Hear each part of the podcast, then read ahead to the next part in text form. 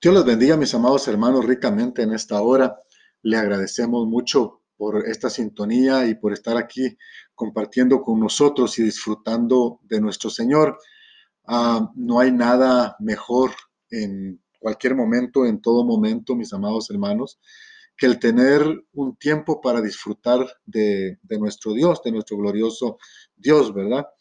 En cualquier circunstancia deberíamos de encontrar el tiempo de tener ese momento delicioso, ese momento de disfrute en la presencia de nuestro Dios.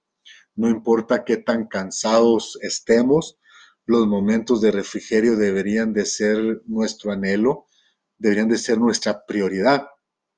En el libro de Hebreos capítulo 13, verso 15 dice, así que ofrezcamos siempre a Dios por medio de él sacrificio de alabanza es decir, fruto de labios que confiesan su nombre. Aleluya. En alguna otra versión ah, también dice muy, muy acertadamente, entonces por medio de Jesús sigamos ofreciendo a Dios nuestro propio sacrificio, la alabanza de labios que confiesan su nombre sin cesar. Amados, no cesemos de darle la alabanza, la adoración Amén. El, Señor sabe de qué tenemos necesidad, pero esos momentos de intimidad, esos momentos de refrigerio, esos momentos, mi amado hermano y hermana, que podamos estar de disfrute, de, disfrutar con el Señor, esos momentos son los que nos van a abrir el cielo siempre. Aleluya. Ah, estamos viviendo días de mucha incertidumbre, Ah, vemos que hay mucha violencia en todo el mundo, la confusión se está apoderando de la mente de la humanidad, pero es aquí donde el verdadero llamado Hijo de Dios hace la diferencia. Bendito sea el nombre de nuestro Señor Jesucristo. Hoy, hermano, nos encontramos en medio de, de una situación totalmente totalmente adversa, una situación que quizás nunca nos hubiéramos podido preparar para ella. Hoy estamos viendo a ciudades enteras, países enteros cerrando sus fronteras, cerrando sus, su nación, hermano. Estados Unidos ha sido uno, uno de ellos y según estaba oyendo en las noticias que parece que Chicago va a comenzar a hacerlo nuevamente a cerrar, hermano, a varias partes ya de, México también lo están haciendo y hay avisos, hermano, de que algo fuerte se avecina. Pero eso no nos debe de confundir, sino que a lo contrario nos debe de poner más firmes de que el Dios de la gloria tiene todo bajo control. El Dios que nosotros conocemos, el Dios que nosotros predicamos, no es un Dios, hermano, que que se atiene a ningún hombre, es un Dios que Él resuelve los problemas. Amén. Entonces, ah, busquemos el rostro del Señor, tengamos esos momentos íntimos, esos momentos íntimos son los que nos van a guiar hacia dónde nosotros debemos de ir y hacia qué es lo que debemos nosotros hacer en estos momentos tan difíciles y tan fuertes que se están viviendo alrededor del mundo entero. Amén. Aleluya, gloria al Señor. Hoy, mis amados hermanos, ah, yo quiero hablarles bajo el tema el plan de Dios para el hombre o para la humanidad.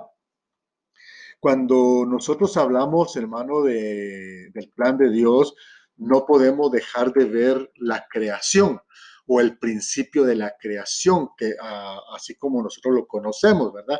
Que está en Génesis capítulo 1. Y ahí Dios, hermano, ah, hace unas cosas maravillosas. Vemos cómo el Señor, hermano, ah, llega y comenzando del versículo 1, ¿verdad? Que dice, en el principio creó Dios los cielos y la tierra, y, ya comenzamos a ver el desorden de la tierra, las tinieblas que cubrían la tierra, el Espíritu de Dios moviéndose sobre la faz de las aguas. Vemos también, hermano, cómo Dios hace la luz y separa, hermano, la luz de las tinieblas y comienza a poner nombres, hermano, al día le llama día y a la noche le llama noche. Y vemos, hermano, muchas cosas que el Señor está haciendo en este, en este uh, primer capítulo del primer libro de la Biblia. Y así vamos recorriendo, mis amados hermanos, versículo por versículo. Llegamos al versículo 25, ¿verdad? Que donde narra, hermano, que Dios hace a los animales según su especie y según su género. Y hermano, en fin, el Señor forma, hermano, una creación o hace una creación, por decirlo así, de animales, de ganado, de animales que se arrastraban sobre la tierra, en fin. Pero cuando llegamos al versículo 26, nos damos cuenta de que como que Dios hace una, una pausa. Amén. Y es este versículo 26, mi amado hermano, y 27, el que nos va a, a tomar el día de hoy. Dice el versículo 26, y dijo Dios, hagamos al hombre a nuestra imagen conforme a nuestra semejanza, y ejerza dominio sobre los peces del mar, sobre las aves del cielo, sobre los ganados, sobre toda la tierra y sobre todo reptil que se arrastra sobre la tierra. Versículo 27 dice, y creo pues Dios al hombre a imagen suya, a imagen de Dios lo creó varón y hembra los creó. Bueno, ah, el versículo 26, mis amados hermanos, cuando nosotros lo leemos en diferentes versiones, por ejemplo, en la traducción del lenguaje actual, ah, al igual que en la nueva traducción viviente y también en varias traducciones en inglés, en el versículo 26 aparecen las palabras hagamos a la humanidad. Amén. Ah, en esta ocasión no nos vamos a detener en, ello, ya que el punto principal del tema de hoy es el plan original que Dios tenía para el hombre o para la humanidad. Primero veamos dos puntos muy interesantes, hermano, que resaltan en estos versículos. Amén. Ah, o mejor dicho, en este libro de, de Génesis. La Biblia nos dice que Adán le cambia el nombre a la mujer en el capítulo 3. Y esto es muy interesante porque, hermano, como primer punto de interés, vemos que Eva, hermano, nosotros siempre lo hemos traducido como madre de todos los vivientes. Amén. Pero en el original me llama la atención de que, de que no dice que es madre de todos los vivientes, sino que es la dadora de vida. Amén. En otras palabras, Eva va a cumplir otra función. Pero cuando vemos ya el nombre de Adán, Hermano, y el nombre de Adán todo lo asociamos con la palabra hombre. Pero en el original, hermano, en el original significa tierra, polvo. O sea, en pocas palabras, Dios le preserva su origen, no le cambia el nombre. Dios le preserva su origen, que Él es tierra, que Él es polvo de la tierra. Amén. Bueno, ah, para ir desarrollando un poquito el tema, vamos a ver el propósito de Dios. Ah, primero vemos que en Génesis capítulo 1, verso 26-27, vemos algo que llama la atención. Estos son versos, hermano, bien claves, son versos que tienen mucho significado y que debemos nosotros irlos entendiendo para poder entender, hermano, el propósito de Dios hacia el hombre, hacia la humanidad. Ah, el hombre, hermano, no fue creado como muchos piensan, hermano, como un hobby de Dios, como algo que se hace cuando no hay nada más importante que hacer. Para Dios, el hombre siempre ha sido importante, la humanidad siempre ha sido importante para Dios.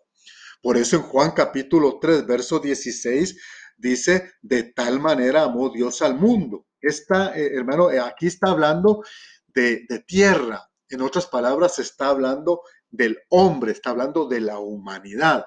De tal manera amó Dios al mundo. ¿Qué, ¿Cuál fue el amor tan grande que Dios tuvo, hermano? Que manda a Jesucristo a morir por una humanidad, por una creación. Amén. Ah, no hay ninguna otra creación, hermano, no hay ninguna otra creación como la creación del ser humano.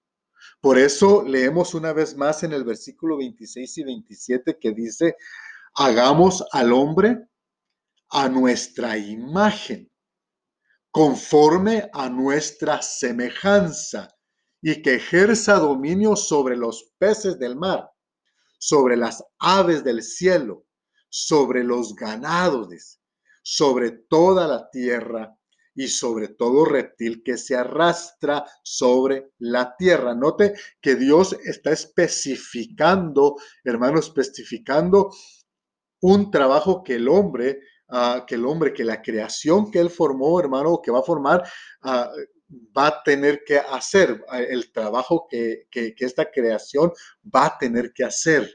Su, en otras palabras, su responsabilidad. Dios le va a dar una responsabilidad. Y en el versículo 27 dice, creó pues Dios al hombre a imagen suya, a imagen de Dios lo creó. Amén. Varón y hembra, varón y hembra los creó. Ah, la versión Reina Valera del 60, hermano, y otras, y otras ah, versiones más dicen que, que señoré, amén, que señoré sobre los peces, sobre las aves, en fin, que señoré. El plan fue, primero, hagamos al hombre a nuestra imagen conforme a nuestra semejanza. Ahí comienza el plan, ahí comienza eh, Dios a trazar, hermano, la marqueta, por decirlo así, a trazar, mi amado hermano, el, el, ¿cómo le digo? el plan. Amén. Hagamos al hombre a nuestra imagen conforme a nuestra semejanza.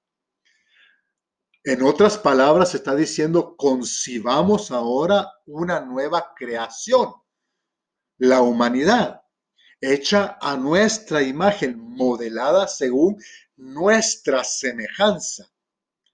Este era el plan inicial que Dios tenía al crear al hombre.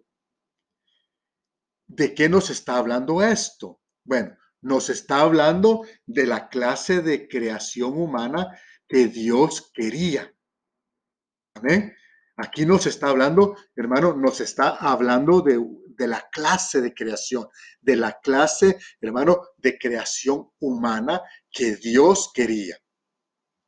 Amén. Ahora, si quería modelar, hermano, si quería modelar a imagen y semejanza de ellos, Quiere decir que lo que perdió Adán y Eva no fue solo la inocencia, perdieron la gloria que los identificaba como creación especial.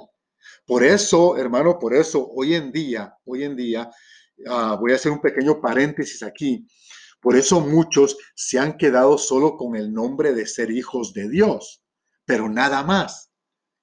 Y hoy en día ya ni eso, ah, hoy se han quedado con el título de evangélicos.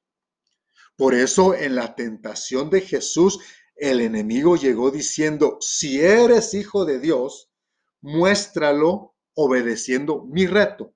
El enemigo le está diciendo a Jesús que muestre si es hijo de Dios obedeciendo el reto que él está dando. Amén. Ahora, el verdadero hijo de Dios lo muestra con la palabra, como en el caso de Jesús. La palabra es lo primordial, contradice el ataque, el, ataque del diablo. ¿Amén? Bueno, cerramos paréntesis. En estos últimos versículos del capítulo 1 de Génesis, vemos la clase de hombre que Dios deseaba. Amén. Primero que tuviera su imagen y semejanza. Luego que señorease, o sea, que reinara. Amén. Dios quería eh, que quería que el hombre fuera como, como era él. Por eso es que el hombre o el ser humano, hermano, es único en su creación. No hay otra creación que se le parezca. ¿Por qué cree usted que el enemigo, hermano, le tiene tanta hambre a la creación humana?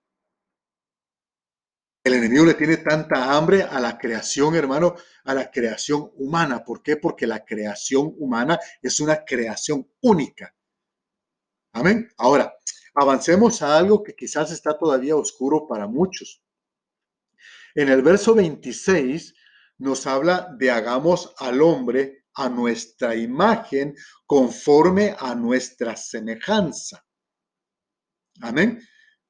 Hagamos al hombre a nuestra imagen conforme a nuestra semejanza.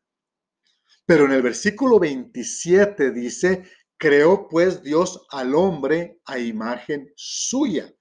A imagen de Dios lo creó. Creó pues Dios al hombre a su imagen. Amén.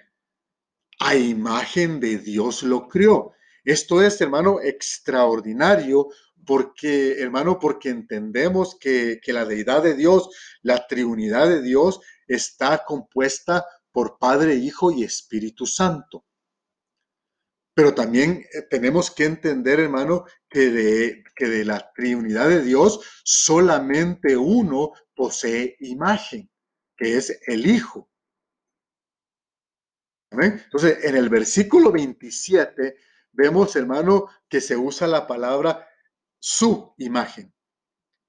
Se está refiriendo a la imagen del Hijo, a la imagen de Jesús. Por eso dice que Él es el postrer Adán, pero el postrer Adán, hermano, en la tierra, no en el cielo. Amén. Porque el postrer Adán, hermano, el postrer Adán, hablando de Cristo, no es formado del polvo de la tierra. Jesús no fue formado del polvo de la tierra. Hermano, Él fue formado en el Padre. El Padre y yo somos uno, dijo Jesús. Allá en Juan capítulo 10, verso 30, usted lo puede leer. El Padre y yo somos uno, dijo. ¿Qué está diciendo con esto? Que somos una misma esencia. Amén. Que somos uno mismo, que somos una misma esencia. Bueno, entonces Dios siempre ha querido obtener a un pueblo hecho a la imagen de su Hijo. En Romanos capítulo 8, verso 29, leemos que dice, porque a los que de antemano conoció, también los predestinó. ¿A qué? A ser hechos conforme a la imagen de su Hijo. ¿Para qué? Para que Él sea el primogénito entre muchos hermanos. Note, que pasará de ser unigénito a primogénito. Hermano, esta es una, una, razón grandota, hermano, grandísima, para gozarnos y, enamorar, y enamorarnos más de este maravilloso Dios. Entonces, Él pasará de ser unigénito, ahorita es único en su género, unigénito para, hermano, para ser primogénito, el primero en su género. Amén. Entonces leemos una vez más Romanos 8:29, porque a los que de antemano conoció, también los predestinó a ser hechos conforme a la imagen de su Hijo, para que Él sea el primogénito entre muchos hermanos. Amén. Entonces Dios le da un valor tan grande al hombre, hermano, y este debería ser nuestro gozo, que Dios le da un valor tan grande al hombre, tan grande que mandó, le vuelvo a repetir, a Jesús a morir por él. Amén. Dios mandó, hermano, a su Hijo a morir por la humanidad, por el hombre. Por eso le vuelvo a repetir, hermano, lo que dice Juan, Juan 3:16. De tal manera amó Dios al mundo fue un amor tan grande, hermano, es un amor tan grande, es un valor tan grande que Dios le da, hermano, que manda a su Hijo a padecer muerte por el hombre. Amén. Ahora, tengamos algo bien claro. Dios no hizo al hombre con el fin de que el hombre cayera. Amén. Dios no dijo, lo voy a hacer y, y, lo voy a poner a prueba, a ver si cae, a ver qué pasa con él. No, el objetivo de Dios no era que el hombre cayera, el objetivo de Dios era, hermano, que el hombre señoreara.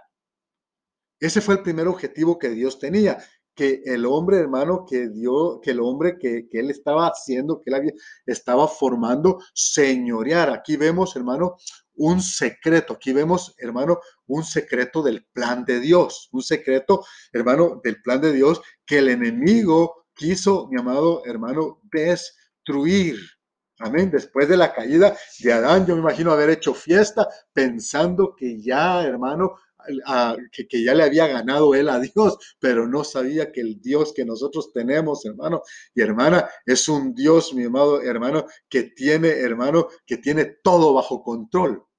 Amén. Entonces, hermano, entonces vemos, hermano, de que, de que el objetivo de Dios era eh, el objetivo de Dios para hacer al hombre era que señoreara. Y aquí le vuelvo a repetir un secreto en el plan de Dios. Ahora, ¿pero por qué? ¿Por qué era ese el plan de Dios? Bueno, porque por causa de un pecado que ya se había dado, de un ser de luz, mi amado hermano, al que Dios le quita la autoridad, entonces esa autoridad, esa, esa autoridad queda vacante. Y Dios la llena en la creación o la formación del hombre. Amén. Aquí nosotros encontramos una gracia gloriosa de parte de Dios. Le estaba entregando la tierra para que señoreara. La prioridad, hermano, la prioridad, según el verso 28, fue que fructificaran, que, que se multiplicaran, que llenaran la tierra, que la sojuzgaran. En otras palabras, que no dejara que nada se infiltre, que cuide, que guarde. Esa es una, es una gracia gloriosa de parte de Dios. Es una, hermano, aquí Dios está mostrando una, una gracia gloriosísima. Amén. Aleluya. Entonces, pero hay algo, hermano, hay algo que en el versículo 1 nosotros podemos ver. Por ejemplo, por ejemplo, hermano, nosotros vemos, hermano, en el, en el, en el versículo 1 vemos que dice, en el principio creó Dios los cielos y la tierra. Pero ya en el versículo 2 vemos que la tierra ya estaba vacía y desordenada. Entonces, en el principio que menciona el verso 1, no había problemas ni en el cielo ni en la tierra, pero algo, algo sucedió. Algo sucedió en ese principio para que la tierra llegara a un estado caótico. Entonces, notemos una vez más que dice, hermano, en el principio crió Dios los cielos y la tierra. En esa creación de Dios, hermano, no había problema. Pero algo sucedió en lo que es la tierra que hizo que fuera, hermano, que fuera un punto, un punto central para Dios. Amén. Ya en el versículo 2 ya vemos que la tierra está vacía, desordenada. Gloria al Señor. Entonces, hermano, ahora, bueno, entonces avanzamos un poquito más. Entonces, en el original se traduce el verbo, el, verso 2 así, y la tierra quedó, quedó desordenada, pero quedó desordenada, ¿por qué? ¿Qué sucedería para que la tierra quedara desordenada? La tierra no fue creada en esa condición. La tierra se volvió un desorden se volvió inhabitable por algo que pudo haber sucedido, por alguna rebelión que se dio ahí. Ahora, es por eso que nosotros podemos llegar a una, a una conclusión. El problema no está en los cielos, mi amado hermano, el problema está en la tierra. En la tierra es donde se tiene que hacer la voluntad de Dios porque en el cielo ya se hace su voluntad. Entonces, el problema no está en los cielos, el problema está aquí en la tierra, el problema lo tenemos nosotros. Si nosotros seguimos, hermano, haciendo énfasis en mantenernos en pecado, en mantenernos, hermano, alejados de la presencia de Dios, mantenernos, hermano, alejados de la voluntad de Dios, hermano, el problema no está en el cielo, el problema está en nosotros, el problema está aquí en la tierra. Amén. Porque es en la tierra donde se tiene que hacer la voluntad de Dios. Le vuelvo a repetir, en el cielo ya se hace su voluntad. Usted puede decir, hermano, compruébemelo con la Biblia. Ah, eso. Dice la Biblia, hermano, en la oración que Jesús les enseña a sus discípulos, hermano, les dice, hermano, ah, dice, hágase tu voluntad como en el cielo así también en la tierra. En otras palabras, le está diciendo, le está diciendo, hágase tu voluntad, así como se hace en el cielo, se haga en la tierra. Oiga, entonces, nosotros, hermano, sabemos ahora de que en el cielo se hace la voluntad de Dios, hermano, se hace la voluntad de Dios, entonces ahora es en la tierra que se tiene que hacer la voluntad de Dios. Amados, Es urgente que nosotros entendamos que es en la tierra donde debemos de hacer su voluntad. Es en la tierra donde debemos de hacer su voluntad, donde tenemos que quitar esa autoridad que el enemigo tiene sobre nosotros como creación de Dios. Ahora usted puede decir, eh, hermano, como creación de Dios, el enemigo no puede tener una autoridad sobre nosotros. Esa autoridad se le fue dada en el huerto del Edén. Entonces nosotros tenemos que recuperar esa, hermano, tenemos que recuperar esa, esa, ese estado del principio. Tenemos que recuperar, hermano, nosotros tenemos, hermano, que, recuperar el estado del principio. Tenemos, hermano, que, ah, que recuperar la imagen y semejanza de Él. Que por causa del pecado, hermano, se pierde, se perdió. Entonces, el enemigo, hermano, el enemigo tiene, hermano, sobre nosotros, hermano, tiene sobre nosotros una, una presión que es quitarnos, movernos del camino, quitarnos, hermano, de la, de la presencia del Señor a como dé lugar. Y lo primerito que va a llevar, hermano, a nuestra mente, a nuestra alma, a nuestro corazón, va a ser la duda. Cuando llegó con Eva, fue lo primerito que llevó. Cuando llegó con Jesús, fue lo primerito que llegó. Si, si, si verdaderamente eres hijo de Dios, haz lo que te estoy diciendo. O sea, que llevó, hermano, que llevó una palabra de duda. Amén. Entonces, entonces nosotros tenemos, hermano, que recuperar nuestro estado del principio. Es importante que nosotros, hermano, entendamos que debemos de recuperar nuestro estado del principio, que recuperemos esa imagen y semejanza de Él. Aleluya, bendito sea el nombre del Señor. Entonces vemos que Dios forma al hombre con un propósito bien definido bien definido. Dios, hermano, no, ah, voy a repetir esto, Dios no lo está haciendo como un hobby, ah, ya terminé de formar la tierra y de separar la, luz de las tinieblas y qué bonito se mira todo, ahora voy a, voy a descansar haciendo un hobby, voy a hacer a, a un ser humano. No, no, no, Dios forma al hombre con un propósito bien definido. Tú tienes un propósito bien definido aquí en la tierra. Tú tienes un propósito bien definido y ese propósito definido que Dios tiene, hermano, es que nosotros podamos, hermano, podamos señorear sobre el pecado, que no le permitamos al pecado que nos toque, que llegue a nosotros. Nosotros podemos eh, enseñorearnos de eso, podemos, hermano, guardar nuestra tierra, guardarnos nosotros mismos, porque nosotros somos tierra, somos polvo. Amén. Aleluya. Entonces Dios, hermano, forma al hombre con un propósito bien definido. Es nuestra oración que en estos tiempos, por muy difíciles que sean para usted, mi amado hermano, pueda encontrar solaz y consuelo en el amor de Cristo. Recuerde que usted como yo somos una creación única, la cual el, el Padre siempre le ha puesto un especial cuidado. Usted no es cualquier cosa, mi amado hermano y hermana. Usted no está huérfano, tiene un Padre en el cielo que da la cara por usted. Bendito sea el nombre de Jesucristo. Ahí donde usted está, yo quiero orar en esta hora pidiéndole al Señor, mi amado hermano y hermana, que nos dé la capacidad de entender esta palabra preciosa que acabamos de leer. Padre, en el nombre glorioso de Jesucristo, Bendice a tu pueblo, bendice a aquel oyente, Señor bendito, que ha estado necesitado de tu consuelo, que ha estado necesitado de tu presencia, que ha, estado necesitado, oh Dios bendito, de que tú te muestres a sus vidas en estos momentos difíciles.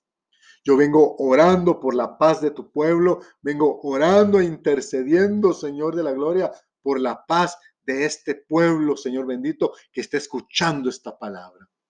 Señor eterno, en el nombre poderoso de Jesucristo. Lleva bendición, Señor amado, a cada hogar, aquellos hogares que se han quedado sin empleo por causa de estas enfermedades. Señor bendito, prepara cuervos, así como preparaste con Elías, que les, que les lleves provisión, Señor eterno. Padre Santo, en el nombre glorioso de Jesucristo, oramos por esta nación, Señor bendito. Guárdanos, Señor amado, por lo que haya de venir, Señor eterno. Guarda nuestra vida, guarda nuestra salud, Señor eterno, en el nombre poderoso de Jesucristo. Señor bendito, muchas gracias, Padre Santo. Amén, mi Señor, y amén, Padre Santo. Aleluya. Gloria al Señor. Mis amados hermanos, será hasta el próximo programa donde estaremos, hermano, hablando un poquito más acerca de este tema precioso que acabamos de, de escuchar el día de hoy. Esperamos en el Señor, hermano, que contar con su sintonía y que esté pendiente para la segunda parte de este mensaje. Amén. Que el Señor me le guarde ricamente.